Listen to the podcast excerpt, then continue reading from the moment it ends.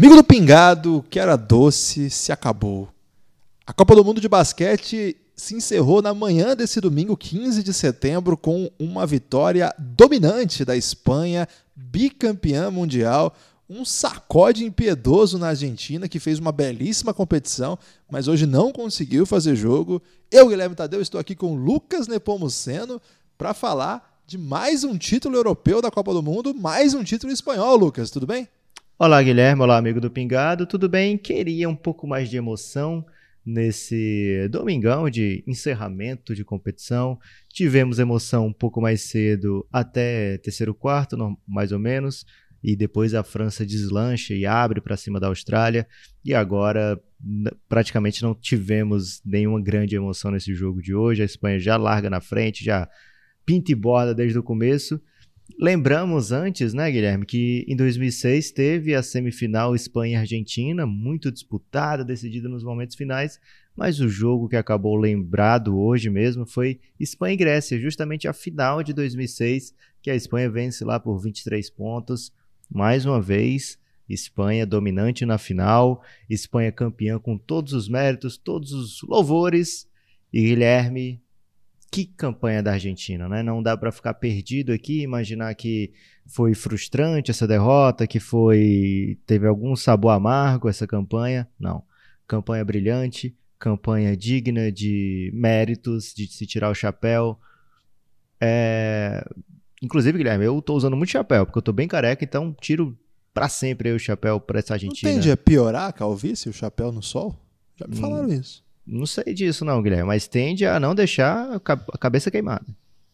Ah, excelente. Então continue usando, Lucas. Prezo muito pela sua cabeça.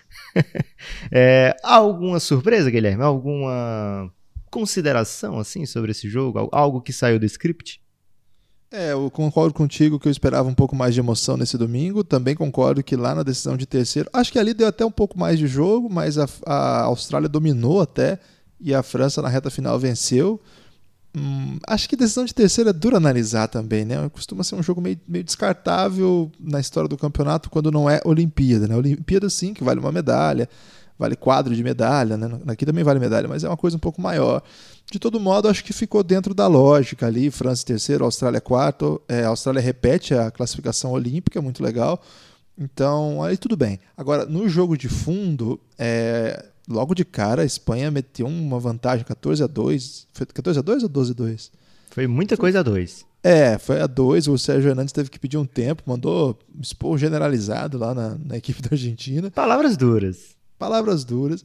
E aí o time da Argentina tem uma recuperação com duas bolas de três do Brucino, mas foi só para fazer valer a palavra dura, porque dali em diante, de novo, a Espanha dispara. Mas a Espanha pediu outro tempo, Guilherme, aí é... É, anulou a palavra dura. Foi muito esperto palavra... o Scariolo.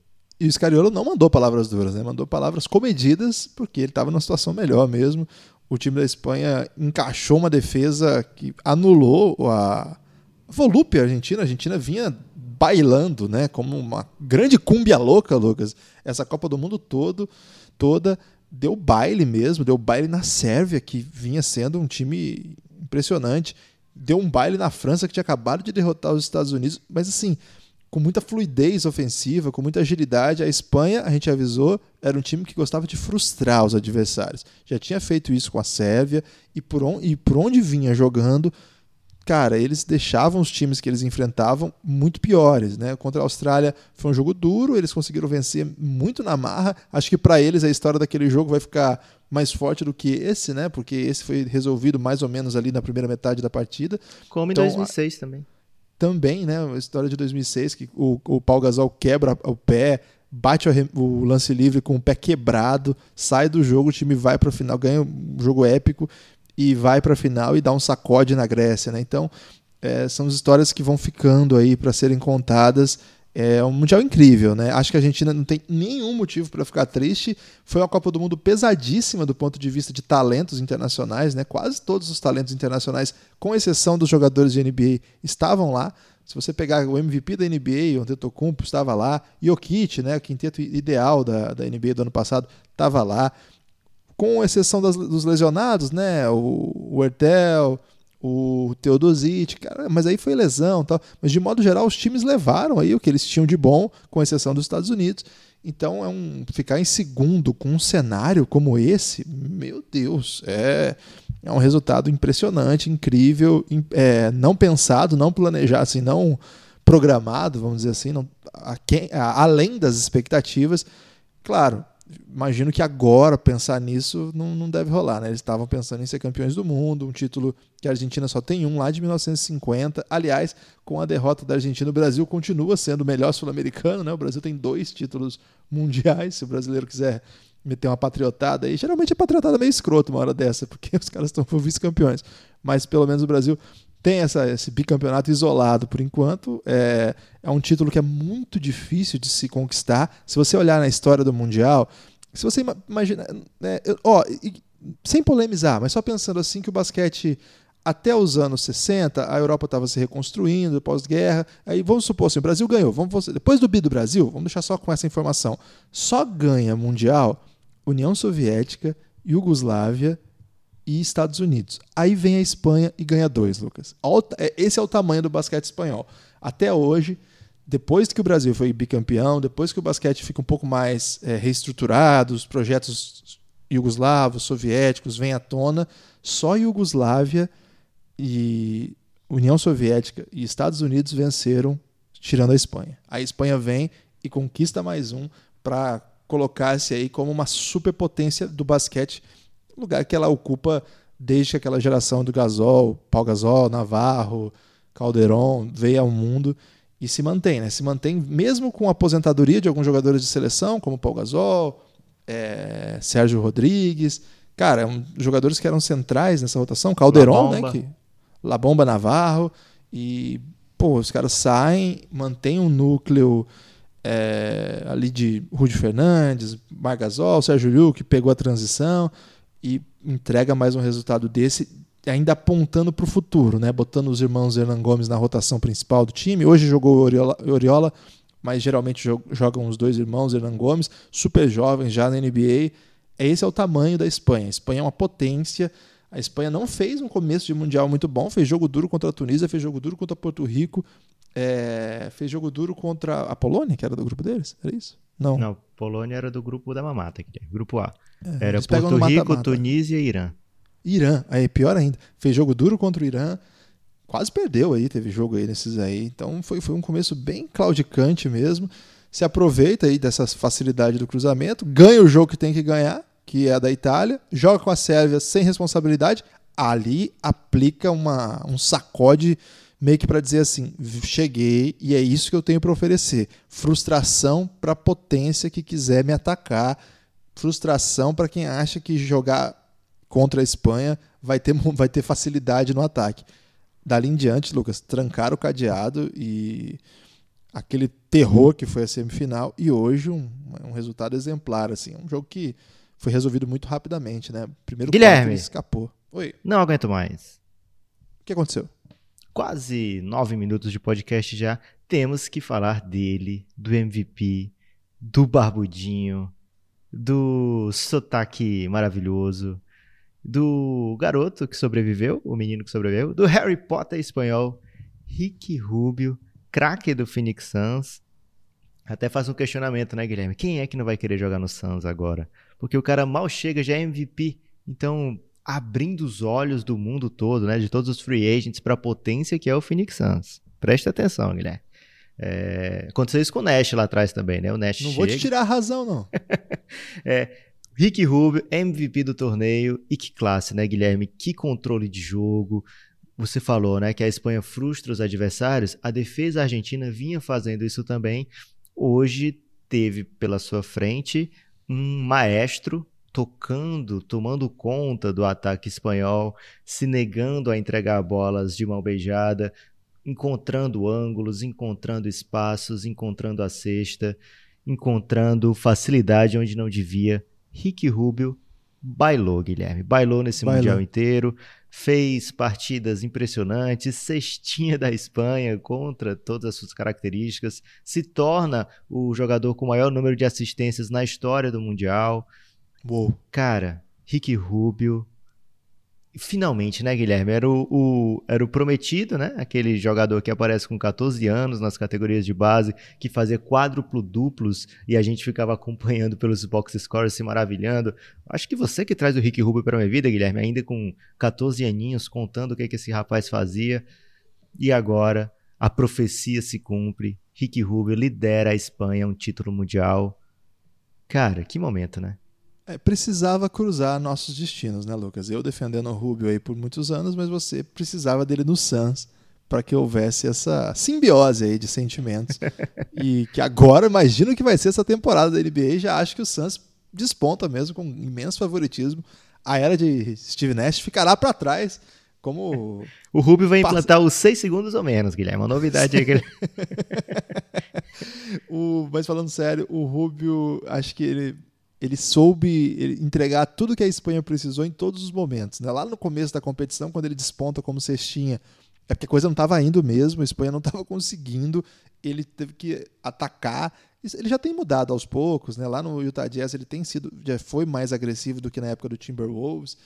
É, ainda não era, assim, deixou de ser, na verdade, aquele jogador, aquele maestro jovem, é, insinuante, sabe, que jogava ainda com 17 anos lá com a seleção. O cara jogou 17 anos, final olímpica, titular, né? Foi adulto profissional com 14, né? Com 14 ele fez a estreia como profissional, com 15, 16 jogou com o Rudy Fernandes no Badalona, com o Aito Garcia de comandante. Ele jogava chegou... com o Marcelinho Huertas também, né? Chegou a jogar também. Né? É um dos motivos que o, que o, o Huertas é, não renova, ele vai para a Itália, né? Tem esse, tem esse cruzamento da, da carreira dos dois o, o, time queria ver um pouco mais do, do Rubio e deixa o Huerta sair. Então, ele não é mais aquele menino. Desde que ele foi para o Barcelona, ele foi comandado pelo Javi Pascual, que era um técnico de extremo controle, assim, o cara de é, gosta de colocar tristeza na vida das pessoas. Ele deixava o Rubio sim, sem nenhuma condição de fluir. Ele mudou o seu jogo muito. Chega na, na NBA, tenta reconstruir, reencontrar-se com esse jogo. Tem bons momentos lá no Timberwolves. Contusões, Teve uma lesão. Né? Uma lesão muito séria no joelho, depois outras lesões menores. É, vai para o Utah Jazz num momento meio que pouca gente de fato esperava muita coisa. E o Utah Jazz esse ano, Lucas, mesmo gostando da temporada do Rubio, o Rubio sendo considerado é, que vem de um bom lugar, o Utah Jazz escolhe não ficar com ele. Né? O Utah Jazz avisa o Rubio: não vou renovar contigo. Já estava planejando movimento pelo Conley. Não vou, quero que você procure outro lugar. E o Suns aí entrou na parada. Havia um rumor aí que existiam outras equipes interessadas no Rubio. O Pacers saiu como grande rumor. É, mas logo que abre a, a, na noite da, da off-season, da, da free agency, já sai a notícia que o, o Suns tinha oferecido um salário bem robusto pelo Rubio, né? Então, que agora parece muito barato, Guilherme que agora parece muito barato, é o MVP da Copa do Mundo que tinha Antetokounmpo, que tinha Donovan Mitchell, que tinha Rudy Gobert, que tinha Evan Fournier, que tinha Bogdan Bogdanovic, que tinha Marc Gasol, que tinha Jokic. Jokic e mais um caminhão. Que não tinha Embiid ainda, porque o Brasil ainda não naturalizou, mas poderia ter. Pode, o Brasil precisa ficar atento a esse projeto aí, porque eu tô com medo do Camarões ser convidado para jogar. A, e o Siakam curte a, a, ideia. Exatamente. Aí o Siakam liga pro Embiid e atrapalha todo. Ou tem um Embamute ainda, né? Não sei se ele ainda joga, mas ele dá uma trocada ali só para convencer os meninos. Ele é muito influente, né, Lucas? Ele leva todo mundo para NBA, então o mínimo que ele tem que fazer é dar essa força aí. Então o Brasil tem que agir rápido. É, ganhar um título desse é sempre impressionante, individualmente, sim. É um, é um, é um título de grandes, né? não, é uma, não é pouca coisa. E acho que para a história do Rubio é uma história muito bonita, né? Uma história de, de alguém que ele já entra num, num, patamar assim impressionante. É um cara que merece, evidentemente, a trajetória que, que percorreu é de muito trabalho, é de alguém que vive o basquete, alguém que vai aprendendo. Você falou aí, né? Ele é um menino que sobreviveu mesmo, porque é difícil sobreviver a um hype de 14 anos de idade, é diferente de 18, né? A gente fala sempre que o LeBron impressionava, porque com 17 ele tinha um hype impressionante, tá? Cara, mas 14, você, pô, 14 anos, imagina aí seu primo, que você, você que está nos ouvindo aí, seu, seu filho, seu primo, seu sobrinho, sei lá, que tenha 14 anos. É essa idade, o menino já jogar entre adultos, com o jogo do jeito que mudou, né? O jogo de lá de, é, de 2007, 2006, quando ele aparece, para o jogo de hoje é outro jogo. A maior deficiência dele, o chute, fez com que ele tivesse ficando, fosse ficando para trás, tendo que se ajustar. Então, o Rubio, grande história dessa Copa do Mundo. Hoje eu acho, Lucas, que ficava ali uma decisão para a seleção do campeonato, se ia ficar ele ou o Campasso, achava difícil que ficassem os dois. A FIBA costuma ser bem conservadora, né? Dá sempre para um, um, um, um, armador de ofício, dois alas, um ala pivô e um pivô, ou dois pivôs. Então eu imaginei que era uma briga dura ali do Campasso e Rubio pela seleção do campeonato. E acho que ficou. O Rubio dominou o Campasso hoje, né? O Campasso tem jogadas mais plásticas, é, mais de controle de jogo, de atuação coletiva, defesa também, uma defesa impressionante. Uma defesa que o Campasso não tinha experimentado ainda na competição, né? Sofreu bastante.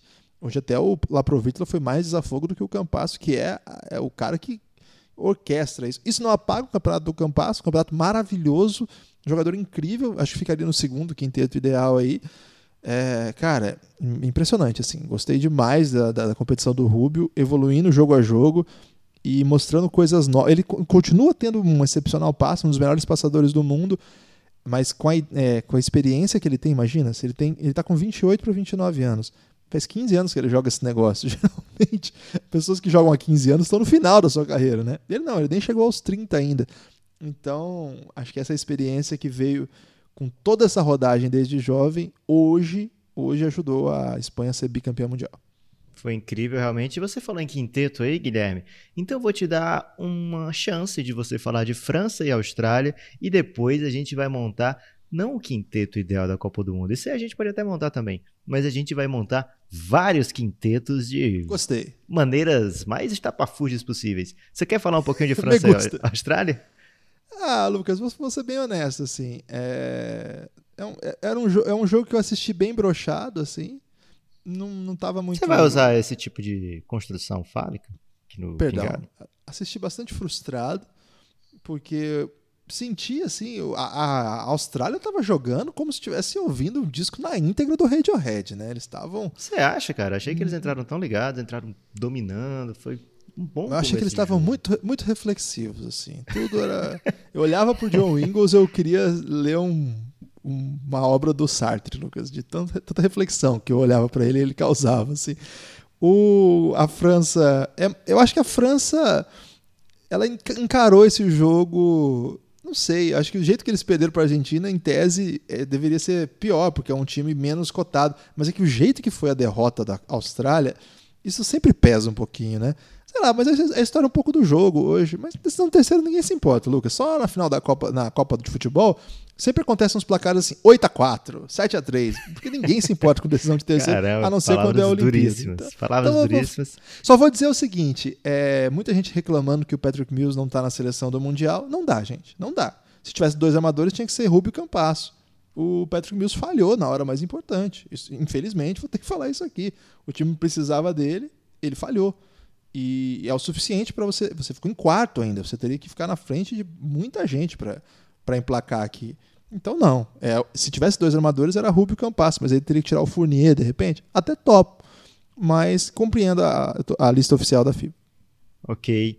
É, então, Guilherme, a gente vai começar de trás para frente. A gente aqui no Pingado barra Café Belgrado, a gente fez uma cobertura completa do Mundial, principalmente eram no começo do, dos primeiros os primeiros turnos, né? Cinco primeiras rodadas foram episódios diários. Então a gente acabou vendo muito mais jogo até do que deveria, Guilherme. Então vamos fazer aqui, para aproveitar esse conhecimento amplo aí que a gente acabou adquirindo ao longo desse tempo, a gente vai fazer seleções de das faixas de classificação do torneio, do Mundial, e depois a gente pode fazer a completa também. A gente vai começar, Gostei. Guilherme, lá dos 17 ao 32, aquela galera que foi eliminada na primeira fase e continuou jogando por conta da reclassificação para saber a posição de cada um. Vamos fazer o nosso quinteto lá. São cinco destaques, Guilherme. Não, não me interessa. Ah, faltou um 4. Não. Se tiver, se encaixar um quinteto bonitinho, beleza. Mas a gente vai falar cinco jogadores que a Mas gente. Não pode pôr cinco pivôs, não também vira várzea. Você quer fazer estilo FIBA então? Não, não precisa ser exatamente estilo FIBA, mas tipo, quatro pivôs de um armador não dá. Tem que, tem que ficar em quadra, pelo menos. Ok. Então vamos lá. São os grupos M, N, O, P. Mais uma vez, um abraço para a FIBA aí que tentou é, contemplar o alfabeto inteiro, chegaram até o P, é bem raro isso. Ah, Lucas, da última vez que nós falamos isso, a gente recebeu uma mensagem, infelizmente não vou lembrar o ouvinte, mas ele sabe que eu tô falando com ele. Ele falou assim que a gente cometeu uma, uma injustiça com a Copa São Paulo de Futebol Júnior, que também chega a grupos desse nível aí, P, Q, R. Guilherme, cometer injustiça com a Copa São Paulo é algo que eu não me preocupo. Ok, então pode continuar então elogiando sem falar da, da Copa São Paulo. é, vamos lá, Guilherme. Quem aí se destaca? Eu posso trazer aqui até quase um nepotismo, um amigo nosso, Gunnar da Coreia do Gunnar Sul. Gunnar tem que estar. Tá. Fez. Cestinha do campeonato. Ele termina como cestinha porque o, o Patrick Mills não foi bem hoje, é isso? É, o Bogdan Bogdanovic ah, é. encostou nele é, ficou com 22,9, mas ele fechou com 23 pontos por jogo, então ele termina aí como o maior pontuador dessa competição. E o Perry Mills? Perry Mills foi mal hoje, acho que ele, ele estava em primeiro. Ele ficou 0,2 atrás, 22,8. O Gunnar venceu essa batalha. Então tá, tá bem escolhido o Gunnar? Tá, tem que estar. Tá, já temos um 4 ou 5 precisamos de mais quatro jogadores. E eu posso emplacar alguém aqui? Vai lá, é, do, é de qual que você quer agora? É, de, é do 17 ao 32? Isso. Todo mundo que foi eliminado na primeira fase. Isso. Tem que ter Corey Webster, Lucas. Corey Webster. Esse era a carta marcada, né, Guilherme? E para fazer uma dupla de armação com ele, eu vou tentar colocar aqui. Você pode me corrigir se eu tiver errado, mas eu quero colocar aqui Dennis Schroeder. Esse eu vou deixar você é... contestar se quiser. Pode ser. Eu acho que ele não foi é, muito bem. Agora, de fato, ele é um dos melhores jogadores desses, dessa fase aí. Mas não sei se eu, se eu gosto Se você opção. quiser contestar, a gente pode colocar aquele turco, ou desculpa, aquele iraniano, o Benan, que eu não vou saber falar nunca o sobrenome dele. Ele é bom, hein, Mas véio? é aquele barbudo. Tem um visual hipster. Aquele barbudo mais parecido com a barba do Harden, um pouco menor. É, jogou muito, levou o Irã pro pré-olímpico mundial. Pode ser ele, então? Eu acho que, acho que faz mais sentido, porque a Alemanha foi uma campanha frustrante, né? Então a gente estaria premiando aí um, uma campanha não, não interessante. Mas então, se o, mas, é o Bena entrar, fica difícil para botar o Coke, Guilherme. É. E se a gente botasse o Corey Joseph? Corey Joseph, Canadá, tentar colocar alguém ali do Canadá, pode ser. É, Alema Alemanha. Acabou que... Alemanha bateu Alemanha o Canadá ou perdeu? Ah, ninguém se importa com esse jogo mais. ok, a Alemanha venceu o Canadá e você está colocando o Corey Joseph acima do Dennis Schroeder. Tudo bem é, Corey Joseph, Corey Webster, e aí então já fica mais difícil de marcar, né? Porque quando tem dois caras com o mesmo nome ali jogando posição parecida, confunde muito a defesa. Tô gostando, Guilherme. Você quer falar um pouquinho do Corey Webster? O ouvinte ouviu, viu bem o Corey Webster, né? Que foi contra a gente, ele tentou vários crimes. Ele tentou vários crimes aí ao longo da, da fase de grupos, inclusive contra a Grécia, no jogo que sacramentou a eliminação da Nova Zelândia ele foi muito bem também. Acho que ele merece tá aí. Matou muita bola. Foi um dos cestinhas da competição. 22,8 pontos por jogo, né? Ficou em terceiro, empatado ali com o Patrick Mills. Então tá justo ali. Corey Webster, Corey Joseph. Um é Corey, outro é Corey, mas a gente fala igual. Temos um, um 4-5. Podemos agora escolher o jeito que a gente quiser, que já cabe em quadra, Lucas. Você é, falta um meu, porque você escolheu dois já. Vou falar Rui Hashimura. E esse eu não aceito contestação, ah, não, porque tem que tá, tem que tá. o time dele estava muito ruim. Ele fez o possível para o jogo do Japão ficar assistível e, mais do que isso, né? Vai sediar a Olimpíada daqui a pouco, então merece palavras doces. Agora ferrou, Lucas, porque você vai ter que escolher entre Salamegre ou o Haddad. Caramba, eu tava pensando em outro. Tava pensando em placar pensando? uma dobradinha da Nova Zelândia e colocar o Fotu aqui. Ah, não, ô louco, o que o, o Salamegre e o Haddad fizeram, porra. É, é verdade. Então, e aí no duelo entre os dois, Deu o. Haddad foi melhor, não foi? Deu Megri? Foi, a Tunísia ficou à frente do Irã. É verdade. O, eles, teve um jogo que eles jogaram e o Megri foi melhor que o Haddad. O Haddad meteu uma bola de três quase da linha lateral nesse jogo, para levar o jogo para prorrogação, mas a Tunísia evitou e venceu assim mesmo. Foi demais é. esse jogo, Tunísia Irã, cara. Uma das coisas que eu mais me orgulho desse Mundial é de ter visto jogos como Tunísia Irã num hype tremendo. É... Foi. E aí, como é que a gente faz para de decidir um dos dois? Não, vamos de Major, né? Por, por, por ok. Pelo, pelo, mérito aí de terem se enfrentado, é, levando o critério contrário ao que a gente usou para armação, para mostrar que Quando você vê todos os jogos, você pode usar o critério que você quiser, que já é Mas prova o, de que você tá o Irã conseguiu vaga olímpica, né, Guilherme? É, mas aí é mais porque a China é peba, Lucas. Não dá pra premiar o Irã pela bebice da China. ok. Então tá fechado aí o quinteto do 17 a 32. Esse quinteto aí faria bons jogos nesse Mundial, mas não Faria. incomodaria não, né? Não, mas avançaria de fase. Acho que. É, ah, claro. Aí sim. Acho que é um time bem interessante. Se você pegar aí o Gunnar e o Salah Mejri ali no garrafão. Bota os dois Corey ali, armando um verdadeiro caos. E quem que é o terceiro aí que a gente botou? Que eu nem lembro mais. Caramba, que palavras duras, Guilherme. Você tem que prestar mais atenção. Eu tô tentando aqui. também? Eu, de- eu demorei aqui porque eu tô tentando lembrar quem é, mas esqueci também. Mas é um cara muito bom. É um cara que joga numa seleção que jogou esse Mundial. É o Rui Hashimura, Guilherme. Hashimura, pô. Legal que a gente ignorou o Cedi Osman, né? Ignorou todo o elenco da Turquia, mas também, né, Lucas? É porque Quando quem chega, av- é, quem chega com muito hype. O Canadá a gente passou pano porque pegou Lituânia e França no grupo, né? Ou, desculpa, Foi. Li- Lituânia e Austrália. É, aí também não dá, mas o time da Turquia ficou dependendo de uma vitória contra a Tchequia. Poderia ter nos evitado, inclusive, muitos mal-humores, né? Se eles tivessem vencido. Seleção do nono ao décimo sexto lugar. Aqui, Guilherme, eu tenho apenas uma exigência que tem que ter alguém do Brasil. O Brasil foi décimo terceiro. Por que, que eu vou ter que aceitar essa exigência? O Brasil só me trouxe tristeza, velho.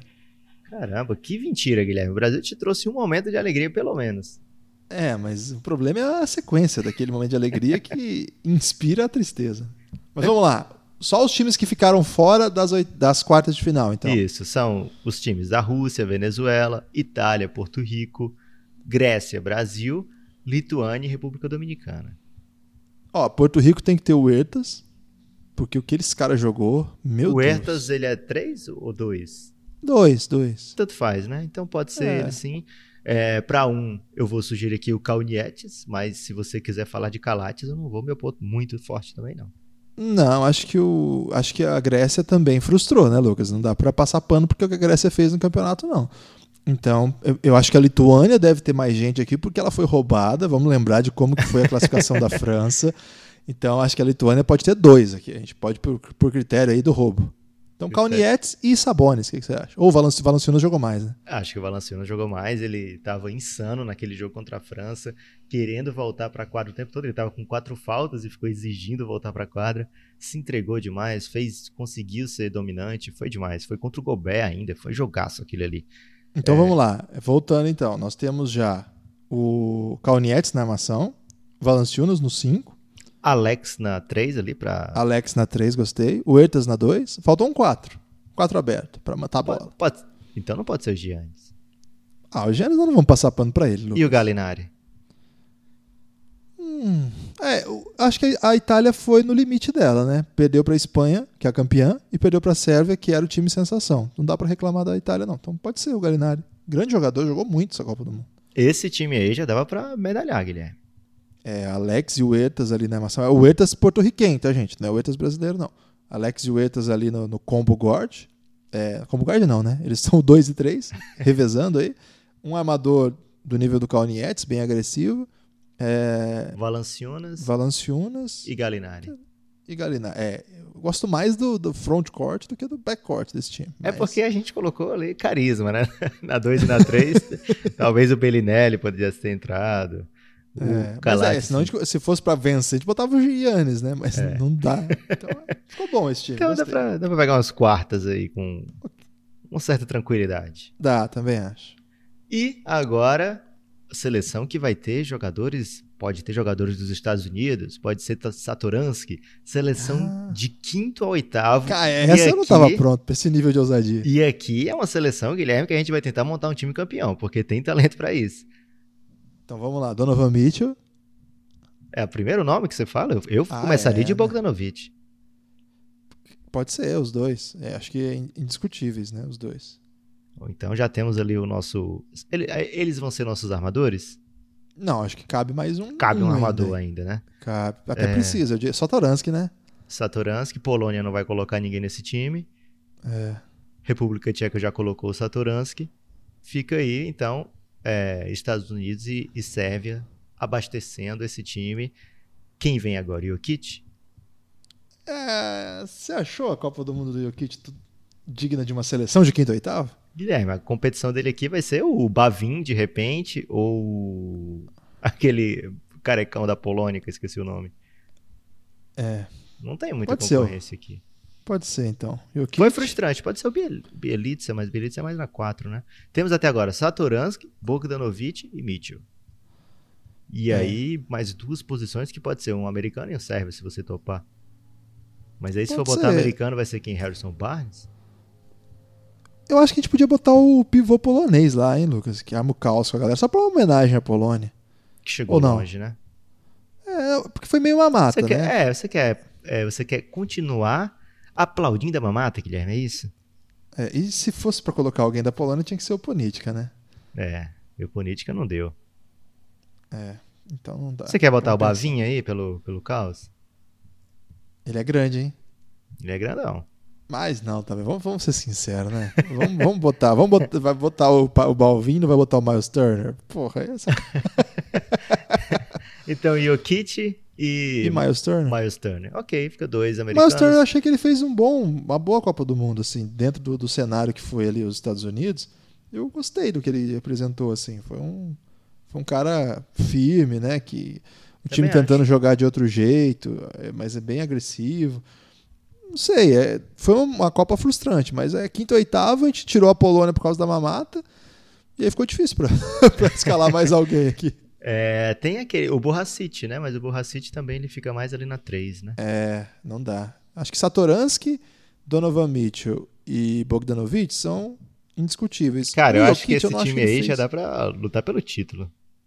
Também acho. Acho que o Jokic não fez na Copa do Mundo do nível do Jokic, mas mesmo assim ele foi melhor que essa galera toda aí. E o pivô a gente pode botar o Boban, Lucas. O que que você acha? Só pra gente ter o Boban no time. E o Miles Turner, você já dispensou? Ah, tava querendo ter o Boban no time. Ah, você tá querendo não colocar o Jokic. Não, não, pode tirar o Miles Turner. Deixa o Boban aí. Fica três serves, fica meio covardia, Guilherme. É, então põe o. Sei lá. Põe o Harrison Barnes aí, improvisadão. Ok, gostei. Harrison Ele Barnes. foi melhor do que o Miles Turner. Tá bom. É, o Tatum não pôde jogar inteiro, né? A Copa, então ficou. Ele poderia ser esse 3 falso, né? Um 4 falso. Então fica Hum. um time que vai disputar o título, Guilherme, porque tem Também acho. é, Bogdanovic, Cinco Mitchell, caras da NBA, né? Satoransky, Jokic e Harrison Barnes, né? É, Harrison Barnes na 4 e Harrison na Barnes naquela função que ele fazia no Golden State Warriors, que é de não querer chutar, porque já tinha muita gente. Isso. Ok. Sem, sem nenhuma, sem nenhum moral pra tomar qualquer decisão. E agora, seleção entre os quatro primeiros. Tem coisa difícil ainda, do- decisões a serem tomadas. Falt- faltou um inglês desnecessário aí. Re- re- refaça a frase. Os winners, quinteto Do ideal. Final Four. Ok.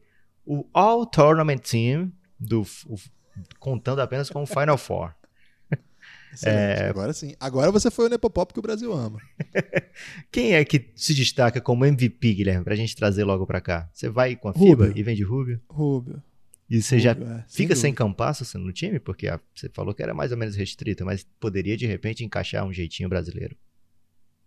Então, aí, podendo, eu, eu queria botar. o então, nós temos, no máximo, esticando muito, a gente vai ter que escolher. Porque a gente vai de escola e gasol, né? Não tem jeito de não ir dos dois, você concorda? Não tem como não ir com os dois. Então tá, escola e gasol estão dentro. Bogdanovic, ele tá eliminado aqui porque aqui é a seleção só do Final Four. Isso. Isso aí deu, um, deu uma colher de chá pra nós. Então a gente tem três posições para todo o resto que sobrou aí. Só que eu acho que três armadores, o que seria assim, Patrick Mills, Rubio e Campasso, acho um pouco demais. Então acho que a gente, acho que a gente escolher dois daqui e buscar um ala nos outros, nos- entre os outros aí. É porque o Joe Ingles ele não vai poder entrar porque ele fez um Final Four terrível, né? Não, não dá. Ele Acho que- veio muito bem até as quartas, mas os dois últimos jogos do Ingles foram pra esquecer. O Patrick Mills errou a bola decisiva. E eu acho que a Aus- a Austrália não tem outra pessoa de grande porte pra gente colocar aqui na briga. Lucas, já falamos de vários quintetos, tem o quinteto oficial da FIBA, esse acho que não tem muita discussão. Agora eu queria que você dissesse aí o técnico da competição e o seu destaque final. Estamos caminhando para o final do podcast. Bem, Guilherme, o técnico pra mim é um pouco fácil. eu vou do Scariolo. Pensei muito no Sérgio Hernandes, porém, o Scariolo teve uma vantagem que o Sérgio Hernandes não teve. O Scariolo fez durante o campeonato inteiro que os jogos da Espanha ficassem competitivos. Não importava o adversário que tinha pela frente, o Scariolo fazia o suficiente ali para deixar o jogo sempre bom do telespectador assistir, curtir. Agora na final ele abriu demais e de vez em quando a gente não conseguia dar um, uma encostadinha, né? Mesmo assim, não teve aquele pé na garganta para finalizar de vez. Então, olha só, duas prorrogações numa semifinal de Copa do Mundo. Scariolo, ele além de montar o time muito bem, ele teve essa visão marqueteira de deixar os jogos sempre muito bons de se assistir. E o meu destaque final não poderia ser outro, tem que ser agradecer o companheirismo da galera, agradecer a você também, Guilherme, porque você foi um companheiro ideal aí de acompanhar essa Copa do Mundo, acordando cedo como bom idoso, muitas vezes me estimulando a acordar cedo também. É, para poder não perder nenhum momento e foi uma experiência incrível, uma experiência que dá para dizer que foi o milagre da manhã acontecendo nas nossas vidas. Uma pena que acabou, mas não esqueça, né?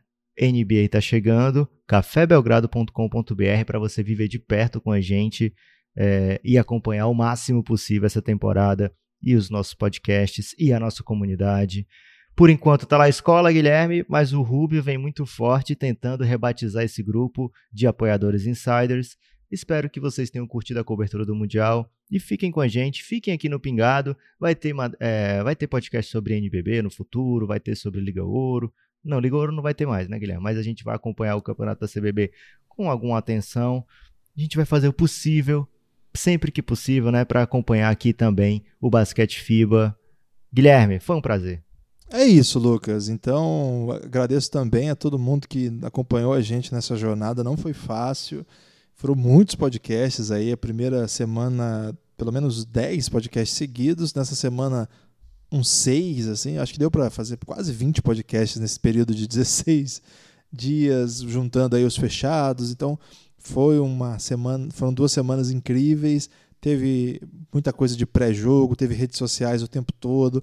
Agradecer a KTO também, que esteve conosco toda essa jornada aí de apoiando esse projeto, né? Querendo é, dar essa força aí apresentar também o site deles. Muito obrigado, estiveram conosco. Vivemos aí vários momentos KTO. Então, agradecer a todo mundo que participou, que apoiou a gente nesse, nesse caminho. O momento é de emoção. O jogo, o jogo final foi frustrante do ponto de vista da emoção, mas encerrar mais uma cobertura, né? Já teve, a gente fez a gente tem pouco mais de dois anos de vida, mas a gente já fez bastante coisa, né? De, acho que menos até que dois anos de vida. A gente fez bastante cobertura longa já, né? Acho que já fez o draft, que foi bem caótico, dos playoffs de NBA, que foi bem intenso, jogo das estrelas do NBB. Teve bastante coisa que a gente empenhou bastante, assim. E dessa vez a gente. Essa foi a mais intensa do ponto de vista aí da, do tempo que a gente tinha disponível, vendo o jogo todo dia, acordando super cedo, indo dormir é, sei lá que horas, editando e botando no ar. Não é fácil, se você que acostumou com esses dias, é, agora vocês vão ter que dar um refresquinho para a gente aí para voltar um pouco normal. Não é a lógica não vai ser essa, mas claro, para os apoiadores sempre vai ter conteúdo. A gente sempre produz. Essa semana vem mais aí, já está gravado inclusive. Então provavelmente nas terça e na quarta tem episódios do QTV, tem muito mais por aí. Valeu, Lucas. É, digo mesmo, queria parabenizá-lo aí porque poxa, você brilhou muito aqui nessa cobertura. É o momento do autoelogio, é o momento final, é o momento que as pessoas se abraçam e cantam uma bela canção de amor. Então, está de parabéns aí. O Santos foi campeão, como você avisou o tempo todo que aconteceria, foi MVP também. E ficou comovido com todo mundo que chegou a gente, com a gente agora, bastante gente não conhecia ainda. É, valeu, gente. Estamos aqui encerrando essa cobertura. O Pingado, como o Lucas disse, continua estaremos com vocês sempre. Vamos ver o ritmo né, da, do que vai dar para fazer. O NBB está começando, tem playoff de Paulista e muitas outras histórias aí. Euroliga pode ter transmissão para o Brasil, é, seria uma novidade legal. A ACB tem transmissão do Fox Sports. Então, sempre histórias boas que a gente vai procurar para contar aqui. Não vai faltar empenho para que o podcast Pingado, que ganhou uma força imensa nessa Copa do Mundo, continue reproduzindo esse, esse esforço aí. Parabéns para a Espanha los putosamos do Mundial são eles: Marcasol, Rick Rubio, Ruth Fernandes, Sérgio Liu, Oriola, irmãos Hernan Gomes e grande elenco, né? Parabéns, espanhóis, campeões do mundo, bicampeões do mundo, igualando o feito brasileiro, né? O Brasil conquistou o bimundial 59-63, agora os espanhóis 2006 e 2019 conquistam também o bicampeonato. Parabéns a todos que gostaram do Copa, da Copa do Mundo e ficaram conosco até o final. Parabéns porque é gostoso mesmo. É um campeonato que nós curtimos muito juntos e vocês foram uma ótima companhia. Muito obrigado. Forte abraço.